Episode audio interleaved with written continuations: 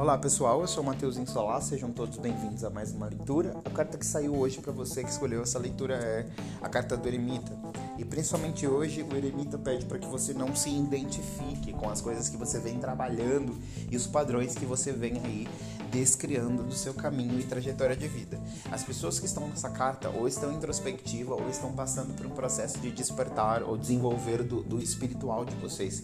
Consequentemente, isso demanda reestruturação e limpeza dos padrões antigos. Crenças limitantes e coisas nesse sentido estão sendo transformadas com esse teu processo de introspecção ou de olhar um pouco mais para o teu espiritual.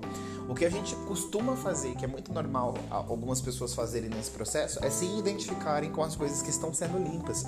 Isso pode gerar dor, incômodo e pode gerar, inclusive, uh um atraso, digamos, entre aspas, desse processo de desenvolvimento espiritual. Lembra que quando você se presta à figura do eremita, que é a figura do autoconhecimento, e olhar para dentro da sua própria caverna, o que está sobre o seu interior, não é na intenção de julgar ou definir nada sobre você, e sim sobre uma limpeza de queimar ali a madeira que, que já serve como um, um, combustível para que a luz seja formada, para que a luz seja gerada. Se você tiver curiosidade de ver a carta, lá no Instagram da Magia Solar, você pode observar qual é essa carta da leitura 40.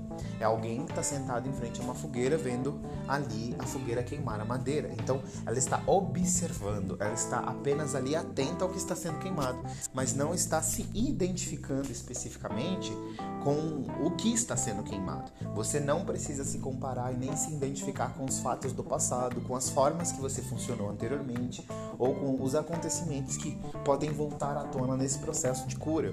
A lição de hoje é: eu não me identifico com essas coisas que passaram por mim que falaram sobre mim, mas que não definem nada sobre quem eu sou.